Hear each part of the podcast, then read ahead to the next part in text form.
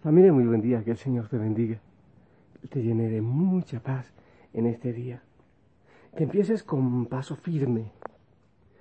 Yo siempre digo que cuando pongamos el primer pie en el suelo, el mal tiemble inmediatamente.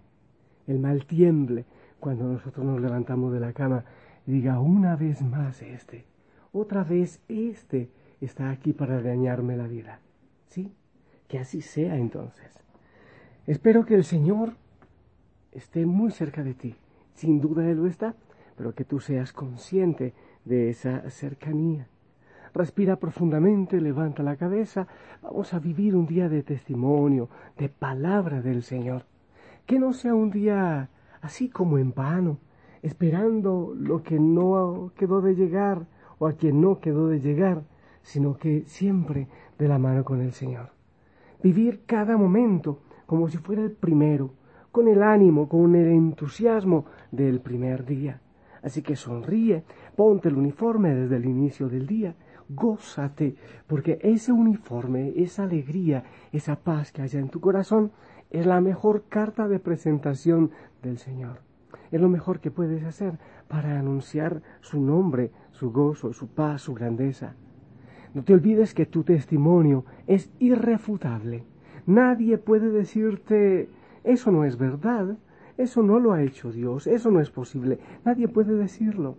Si tú vives en alegría y en gozo, ese testimonio es irrefutable, porque es tan tuyo que nadie lo puede contradecir. Familia, quiero compartirte la palabra del Señor, que sea el Espíritu Santo quien venga y nos ilumine. Lucas capítulo 12, versos del 8 al 12. En aquel tiempo Jesús dijo a sus discípulos, yo les aseguro que a todo aquel que me reconozca abiertamente ante las personas libres, lo reconoceré abiertamente ante el Hijo, lo reconocerá abiertamente el Hijo del Hombre ante los ángeles de Dios. Pero aquel que me niegue ante las personas, yo lo negaré ante los ángeles de Dios. A todo aquel que diga una palabra contra el Hijo del Hombre, se le perdonará. Pero a aquel que blasfeme contra el Espíritu Santo, no se le perdonará. Cuando los lleven a las sinagogas y ante los jueces y autoridades, no se preocupen de cómo se van a defender o qué van a decir, porque el Espíritu Santo les enseñará en aquel momento lo que convenga decir. Palabra del Señor. Familia, ¿han extrañado ustedes a Paco? Hasta este momento no ha dicho nada. Debe ser que amaneció con sueño. Bien, vamos a hablar de la palabra del Señor, pero no quiero tomar todos los aspectos porque tendría un tema enormemente largo. La última parte de este Evangelio que acabo, de proclamar habla de si nos llevan a las sinagogas o ante los jueces o ante las autoridades, no nos preocupemos por lo que debemos decir, cómo nos, nos vamos a defender. Aquí, familia, hay una cosa que es clara. Quien decide seguir a Cristo va a tener dificultades, no hay alternativa, no hay de otra. Las cosas que, que realmente sirven cuestan. Yo creo que no he conocido algo que valga la pena y no cueste. Lo fácil se va muy fácilmente. Lo fácil no tiene mucha importancia ni mucho sentido. Pero cuando estamos con deseos de adquirir la vida eterna, la plenitud, la felicidad, el reino, cuando queremos vivir en el reino de Dios, eso cuesta y cuesta la vida. El Señor nos lo dice que en, el mundo tendremos pruebas y persecuciones. Si alguien deja padre o madre o tierras por mí, encontrará el ciento por uno, pero también persecuciones y después la vida eterna. El Señor nos manda, también dice, como ovejas en medio de lobos. Quiere decir que no es fácil. Desde la misma familia, y yo lo sé, muchas personas cuando empiezan a orar o quizás escuchan el audio, ya no falta el hijo o el esposo o alguien que le dice, mojigata, ya te pusiste con el cura. Entonces, siempre hay personas que de distintas maneras vienen en contra nuestra. Y yo siempre les digo cuando me cuentan eso, cuando me dicen, padre, que no es fácil, es que mi esposa, o es que mi esposo, o es que mis hijos, yo siempre les digo, ¿alguna vez has tenido conocimiento de un tal Jesús de Nazaret que terminó clavado en una cruz? Bueno, allí fue donde empezó la historia, ¿eh? Ya despertó el Paco. Entonces cuando tenemos dificultades decimos, pero si así le pasó a Jesús, si en este mundo de oscuridad, bueno, estoy hablando de manera así como exagerada, porque en el mundo hay más luz que oscuridad, pero si en este mundo en que el enemigo quiere que reine la oscuridad, viene alguien que quiere dar luz, es casi obvio y evidente que el enemigo no va a querer y se va a enojar y se va a fastidiar y va a molestar. Y muchas veces aprovecha a personas tan cercanas para que eso ocurra. Pero lo más importante, y que también dice la palabra, es el testimonio, es lo que nosotros, eh, digamos, por medio del Espíritu Santo. No se preocupen por qué van a decir o cómo se van a defender, porque lo hará el Espíritu Santo. Confiar en el Espíritu de Dios es que sin Él nada podemos hacer. Sin Él somos inertes. Sin Él no hay vida. Entonces es una confianza absoluta, es un abandono absoluto en el Espíritu Santo. El Espíritu que nos mueve, que nos inspira, en el que nosotros podemos orar, porque solos no podemos hacerlo porque solos no logramos hacerlo. Así que pidamos al Espíritu Santo que nos ayude a hablar, que nosotros pongamos nuestros labios en nuestro corazón para Él, para que Él hable en nosotros. Hay que ir familia. Yo muchas veces me siento tan abrumado de las cosas que oigo, de las cosas que veo, Espero no cometer un error, creo que no, porque me lo han pedido de distintas maneras, oración, por un chico, precisamente en Machala, que por, no sé, creo que algo de alimentos contra un bebé o alguna cosa de esas, lo han llevado a una cárcel, parece que era de alta, alta peligrosidad, un chico de algunos 22, 23 años, y allí lo han violado hasta dejarlo inconsciente, casi muerto y golpeado y desgarrado y se ha debatido entre la vida y la muerte. Y me piden oración por él. A mí eso me desgarra el corazón, me rompe el corazón. Esas y tantas cosas que vivimos en cada momento necesitan personas, necesitan jóvenes, necesitan papás y mamás que doblen las rodillas y que oren y digamos, Señor, perdónanos por tanta mezquindad, por tanta crueldad. Seguramente que eso nos va a llevar a luchas y a dificultades, pero no podemos temer, porque el Señor dice que va a estar con nosotros. Hay mucho dolor a tu alrededor, hay mucho dolor. Anoche me fui por acá a, a Otón, donde un grupo de personas sencillas, humildes, y les pregunto, a ver, hablando de, del Dios de los poderosos y del Dios de los sencillos y humildes, haciendo alusión al Evangelio de gracias Padre, porque has ocultado esto a los sabios y entendidos y lo has revelado a los sencillos, a los pequeños.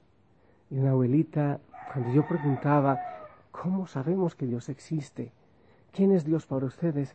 Ella dijo, mi riqueza era una vaquita y se me estaba muriendo en ese momento, ahí donde estaba, cerca de un reservorio, yo puse las rodillas en el suelo, levanté las manos al cielo y empecé a gritar y a decir, Señor, sálvala, por favor, sálvala porque es lo que tengo.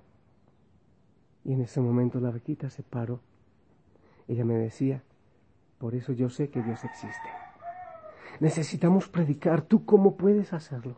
¿De qué manera tú puedes testificar la presencia del Señor en un mundo donde hay tanta maldad, en un mundo donde son tan importantes los intereses personales, pero nos preocupa tanto o mejor tampoco, la vida de los otros, donde parece que todo fuera con la ley del embudo, todo para mí, primero yo, segundo yo, tercero yo.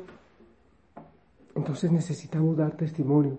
Y el Espíritu Santo tiene que ser el que está hablando en nosotros, el que ora por nosotros. Nosotros solos no podemos hacerlo, familia. Pero necesitamos decir algo. No podemos quedarnos así estáticos. Muchas veces yo le ruego al Señor, Señor, que Osana no sea solamente miles de personas que reciben un mensaje, sí, qué bonito, sino que vayamos, hay que ponerle el pecho al pecado, hay que ponerle, el pecho a la violencia, a la mentira, a la falsedad, a la infidelidad. Eso está esperando el Señor. No podemos ser unos cristianos inertes. Cuando la gente me pregunta, Señor, pero ¿qué más viene? Sí, hay dificultades, pero una de las peores dificultades es que parecemos muertos.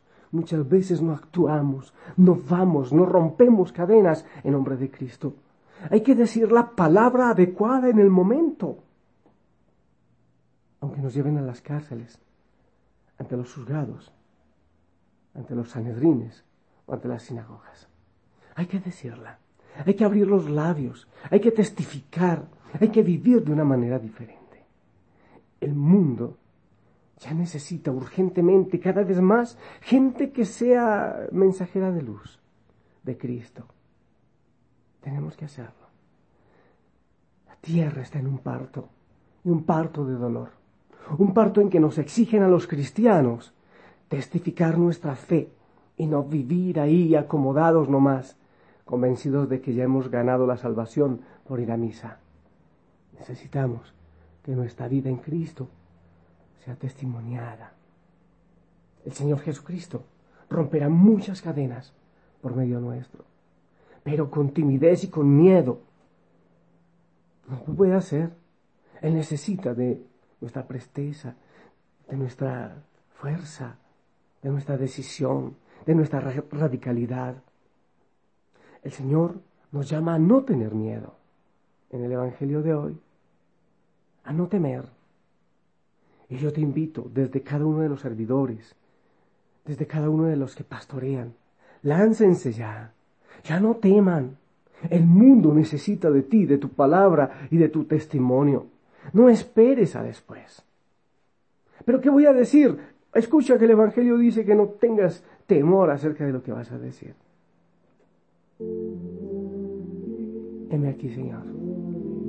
Pero ¿quién lo dice conmigo? Yo solo...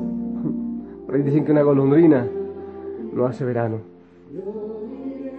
Yo quiero estar, mi Dios. Hay dolor, hay violencia a nuestro alrededor, incluso en nuestra familia. Necesitamos palabras, pero palabras de autoridad. Y tú nos das, Señor, autoridad, porque hablamos en tu nombre. Y si nos atacan, mi Dios, ya no tenemos miedo. Muchos cristianos detrás de ti, Jesús, entregaron su vida y su sangre.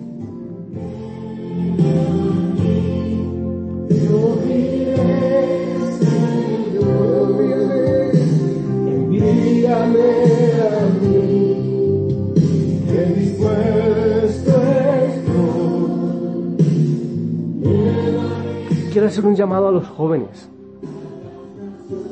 A veces los jóvenes están, bueno, lo digo porque yo también lo he estado, ¿eh?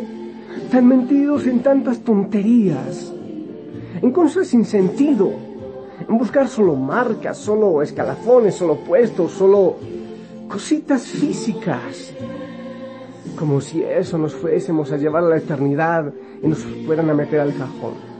Los jóvenes no son el futuro de nada. Por eso no pueden tener miedo en actuar porque son el presente, alegre, juvenil, dinámico, sonriente y loco. El Papa nos invita a hacer lío. Vamos a hacer lío, en lío en Cristo. El lío es distinto al desorden.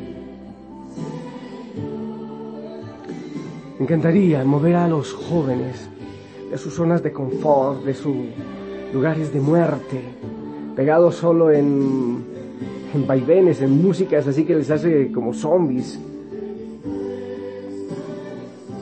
Y que descubran el potencial enorme, gigantesco. Sacarles del miedo, que no se queden quejando siempre porque papá o mamá no tiene tiempo, sino que podamos lanzarnos y con ese vigor que el Señor les pone en el corazón y en su cuerpo, poder cambiar el mundo, poderlo transformar. Sí se puede, sí se logra. Quiero invitarles a ser aguerridos, a ser lío, a ser desorden, como nos invita el Papa. Envíanos, Señor. Tenemos que vivir una iglesia, no esa iglesia de estar sentados, estáticos, acomodados, ahí como medio muriéndonos, solo bostezando o durmiendo. No, no podemos. Necesitamos una iglesia que se levante, que sea capaz de hablar, una iglesia alegre, comunidades activas, que viven la fe, que vibran en la fe, que no cumplen un mandamiento. No, no necesitamos gente que cumpla mandamientos. Necesitamos gente que lo supera en el amor y que vive el mandamiento pero superado en el gozo, en la alegría y en la paz. Papás que sean capaces de amar, de abrazar a su hijo, de besar a su hijo, de lanzarlo, no de aferrarlo para sí como si fuera su propiedad. Mamás que al estilo de la Virgen María puedan entregar a sus hijos al servicio de la humanidad. No esperemos mucho de los gobernantes. No esperemos mucho de los que están en la cabeza. Empujemos un reino nuevo desde la base, porque el Espíritu Santo está hablando en este parto que tiene el mundo, en este parto que tiene la iglesia. En ese parto yo no quiero ser un nombre más, yo no quiero ser un número más, yo quiero actuar en nombre del Señor Jesucristo, sin miedo a lo que pueda ocurrir.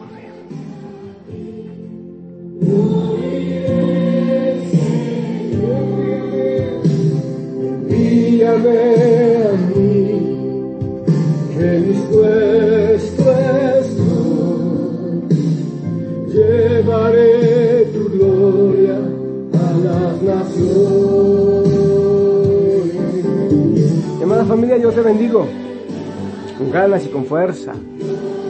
Y te pido, casi que te exijo, levántate en servicio, levántate en testimonio, el Espíritu Santo va a hablar en ti. Levántate, ya no te quedes estático, chillando, llorando y quejándote por lo que no pudo ser por el pasado. Empieza a hacer las manos y los labios de Jesucristo. El Señor hará obras maravillosas, el Padre hará obras maravillosas por su Hijo Jesucristo. Te bendigo en el nombre del Padre, del Hijo y del Espíritu Santo. Sonríe y actúa. Heme aquí, yo iré, Señor. Envíame a mí, que dispuesto estoy. Llevaré tu